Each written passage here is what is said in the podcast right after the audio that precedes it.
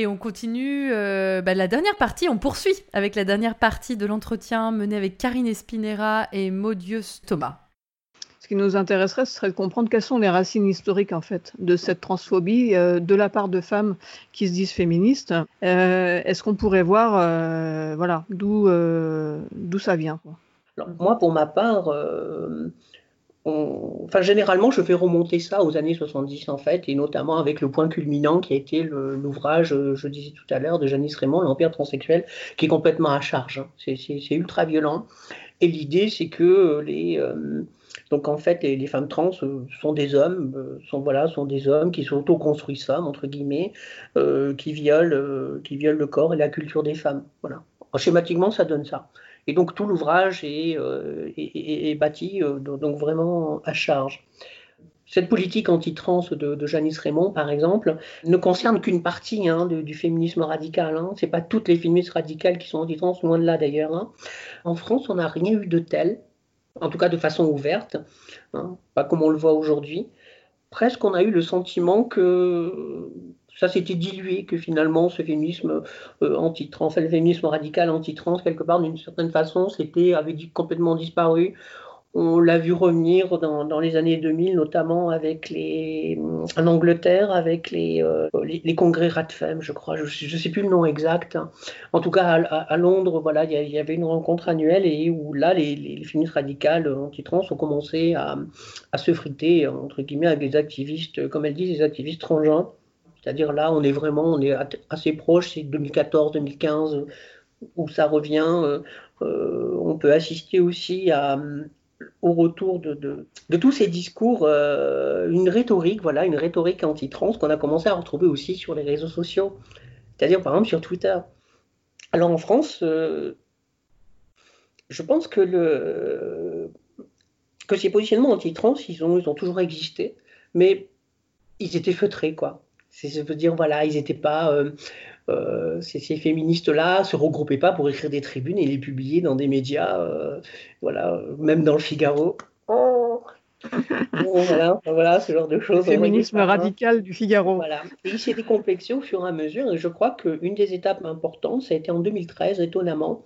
C'était à Marseille à l'occasion de l'Europride, hein, où Christine Ledoiré, euh, enfin, il y a eu des échanges assez, assez tendus avec Christine Ledoiré et, et, des, garçons trans notamment, qui voulaient se rendre, je, crois, au village lesbien. Enfin, je ne sais plus exactement les circonstances, mais voilà. Et, j'avais analysé le positionnement de, et les discours de Christine Ledoiré comme une crainte, c'est-à-dire qu'elle pointait en direction des, activistes trans comme si le thé était venu. Euh, invisibiliser et mettre au second plan le, féminisme lesbien. Alors que, j'avais envie de dire, le thé, souvent, il est d'apparence. Hein. Euh, il y a plein d'endroits, on colle un thé, mais euh, c'est juste pour faire joli. Hein.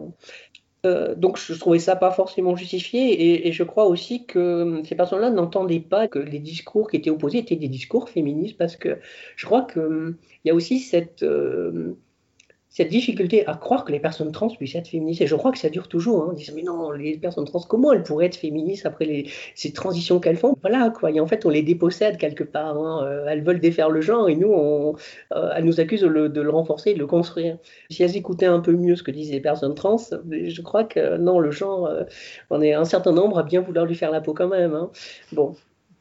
Alors, pourtant, il faut faire aussi un point sur sur ceux qui se réclament, c'est-à-dire le féminisme radical. Alors, historiquement, le féminisme radical, c'est une militance politique euh, de lesbiennes luttant et refusant tout consensus avec le patriarcat hétérosexuel et créant une non-mixité politiquement choisie. Dans ce groupe, les changements de genre étaient connus, très fréquents et beaucoup de, groupes trans et lesbiennes luttaient ensemble depuis, depuis longtemps, je dirais depuis le siècle dernier. C'est le refus du consensus qui est déporté sur nous, est instrumentalisé par ces femmes, Harigi, etc., homo ou hétéro, qui défendent un ordre socio-biologiste. Il n'y a plus rien là-dedans de féministe, ni même de lutte euh, LGBTIQ pour les droits civiques, pour les droits humains, etc. Le féminisme souriant de Pauline Arrighi est à l'opposé du féminisme black d'Angela Davis qui réfléchit en même temps au racisme et violence de genre, c'est-à-dire à cette forme d'intersectionnalité en lutte. Son féminisme à Arigui, c'est fait un masculinisme. Je me demande, voyant la liste des signataires de ces tribunes, comment des féministes ont pu signer une telle tribune, une telle violence?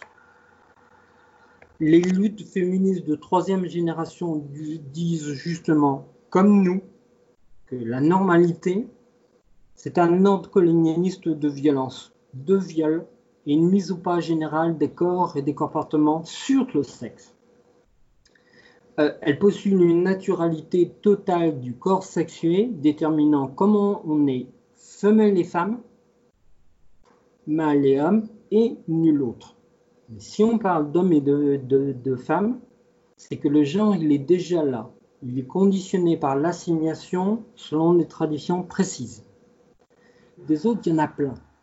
Ils ont toujours existé et renversent cette vision qui n'est absolument pas naturelle, normale ou saine, mais patriarcale et coloniale. C'est donc un eurocentrisme su d'un socio-biologisme. Et c'est cela que le black féminisme d'Angela Davis réfléchit en même temps. Et je pense qu'un certain nombre de, de, ces personnes-là ne connaissent pas vraiment les personnes trans. Je pense qu'un certain nombre ont commencé à se concerter, ont fait, sur la base de faits divers, ont commencé à, généraliser. Je crois qu'on est dans une sorte de fantasme, d'une sorte d'ennemi, et des gens sont partis en croisade. Mais quand j'utilise le mot croisade, je l'utilise vraiment escient. C'est-à-dire, mmh. voilà, c'est il y a un danger, euh, il faut une croisade, c'est euh, ces gens-là font n'importe quoi, et, ça a fini par créer une sorte de, je sais pas, je sais pas comment le décrire parce que j'ai peur que les qualificatifs soient discriminants. Je veux pas être non plus moins discriminante euh, de la même façon, mais tout ça c'est, oui, c'est comme si voilà, on faisait d'un fait divers la loi générale. Hein, c'est mmh. comme si on disait, voilà, un jour, bah, il y, a, un crime, euh, j'en sais rien, euh, c'est une personne non blanche, et du coup, bah, on disait, bah, euh, toutes les personnes racisées sont toutes des criminels en puissance. Ce serait horrible de dire ça, mmh. mais c'est pourtant ce qu'elles font avec les personnes trans. C'est-à-dire, on prend ces divers, on en fait une sorte de loi. Alors, euh, parmi les autres thèmes qui sont repris, c'est ceux de la détransition, des personnes voilà, qui ont fait des. des, qui, qui, euh, qui, regardent leur transition, qui vont en marche arrière, etc. et qui disent ah, regardez, voilà à quoi conduit une erreur, etc. Mais dans la vie, tout le monde se plante. Hein. Et les personnes trans ont aussi droit à l'erreur et droit à se tromper sur leur, leur, transition ou pas. Ça fait partie du truc. Hein. Euh, exactement de la même façon qu'on peut se marier et dire ah ben merde j'ai fait une grosse connerie en me mariant alors que j'en ai rêvé depuis que je suis môme ou euh, je voulais des enfants et en fait je me rends compte que ben non j'en voulais pas des enfants etc etc ce sont toutes ces choses là de la vie de l'expérience de vie et d'un seul coup on en fait quelque chose on en fait euh, elle construit une sorte de principe de précaution et donc, qu'est-ce qu'on va faire? On veut interdire à toutes les personnes trans, du coup, euh, on leur interdire leur transition, par exemple? Alors, je ne dis pas qu'il faut faire n'importe quoi, jamais. Je, je crois qu'aucune personne trans a jamais fait la promotion du n'importe quoi. Hein. Je pense que si on fait ces transitions-là, c'est pour vivre. Déjà, parce que je crois qu'on a, envie de vivre, on a envie de s'épanouir. C'est quand même au départ l'objectif. voilà, hein. c'est la vie. Hein. Pour euh, Megan Murphy, Arigi, Delphi, etc., etc., elles ont survenu à cette conclusion. Les femmes ont un vagin, les hommes ont un pénis. L'organe sexuel redéfinissant comment est l'ontologie des femmes et des hommes. Bref, la, nature la nature du sexe, des organes génitaux et pas de culture. Le sexe et pas le genre. C'est la vision que Natacha Polony défend lorsqu'elle politise ce conflit en faisant des minorités une tyrannie des minoritaires sur la majorité, contre la majorité, mais elle efface la pathologisation elle, efface la déshumanisation induite par, par les colonialismes. Donc finalement, on en est revenu à une métaphysique des pénis et des vagins pour refaire des repères fixes dits Arrigui. Mais elle se heurte évidemment à des recherches et une recherche politique et philosophique qui postule une dénaturalisation des sujets juridiques. c'est-à-dire définis par leur assignation à la prescription cisgenre des naturels et non leur chromosome. Donc on ne peut pas postuler un corps naturel si, si les corps sont entièrement prescrits par une assignation socio-juridique générale. Intervention du groupe Activiste Trans lors de la marche des fiertés LGBT à Paris le 25 juin 2005.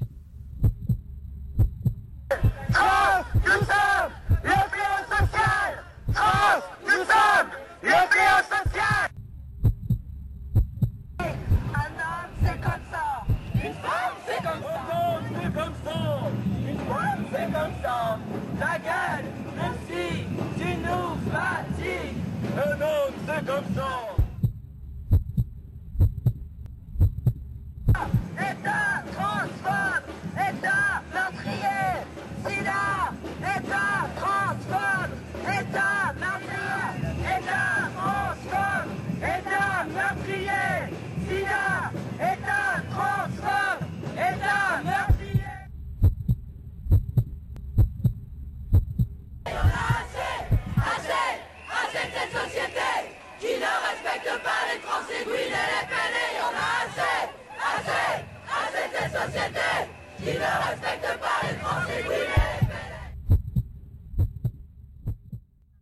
Nous, on n'a rien demandé. Hein.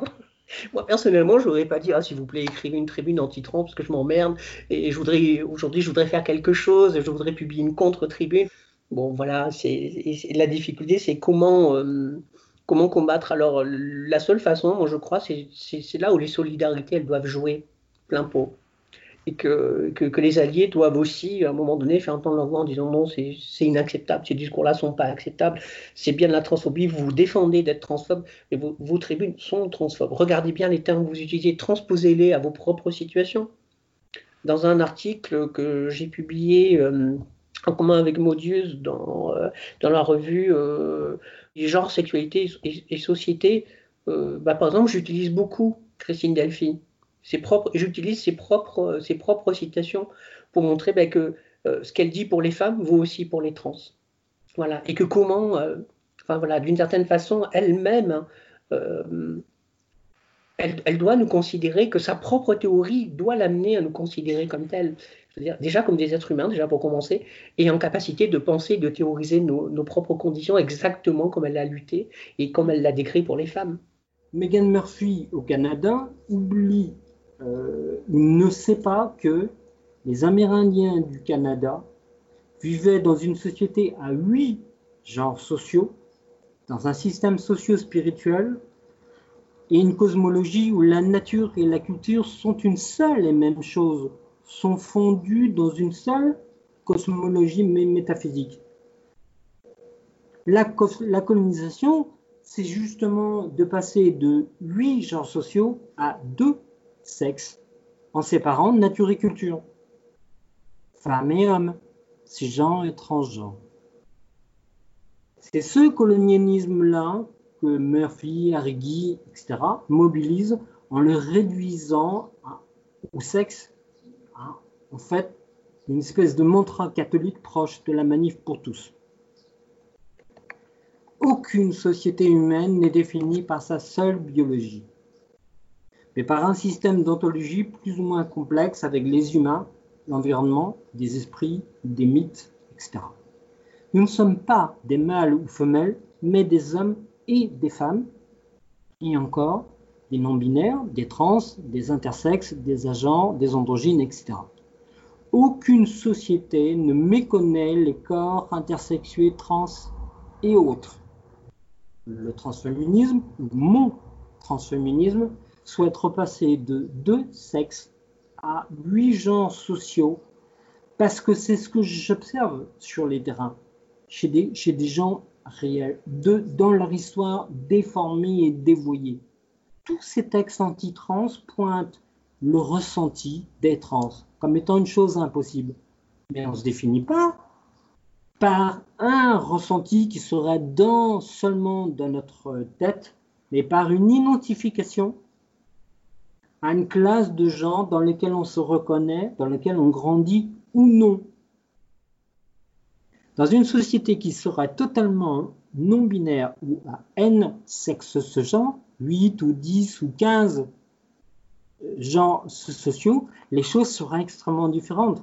C'est cette critique et c'est cette analyse qui ont en commun entre l'épistémologie trans de deuxième vague et les féminismes de troisième vague. Et dans, ce, dans cette optique, il ne devrait pas y avoir un féminisme organique des femmes et un féminisme et un transféminisme des trans. Il devrait y avoir une éthique générale de l'éthique.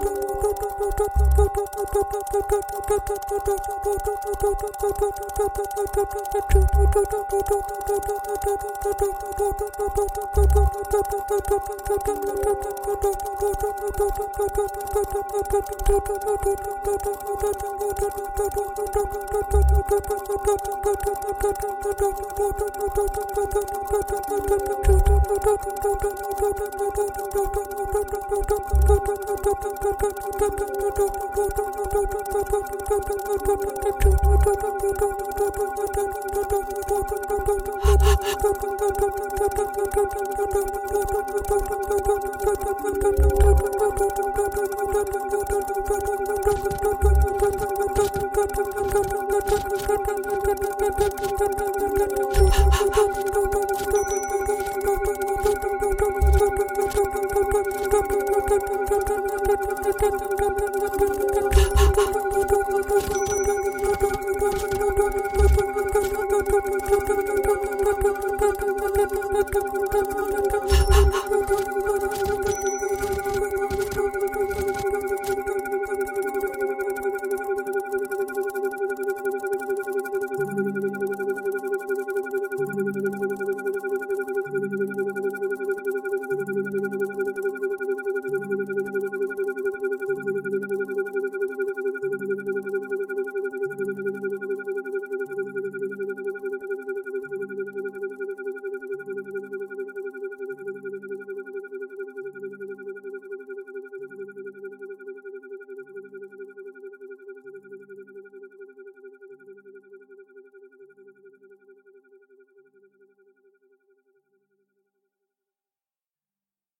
Vous êtes toujours et encore dans Radio Renversée sur euh, Pinode à Mulhouse et à Paris, sur l'Écho des Garrigues à Montpellier.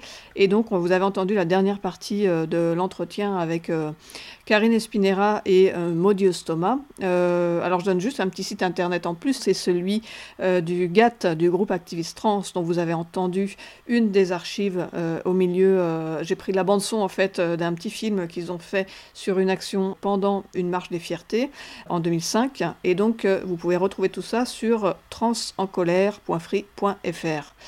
Et euh, le morceau que vous avez entendu à la suite, eh bien, on est resté avec K. Baird, avec Pulse, parce que eh ben, c'était une belle découverte et on a décidé de poursuivre avec elle.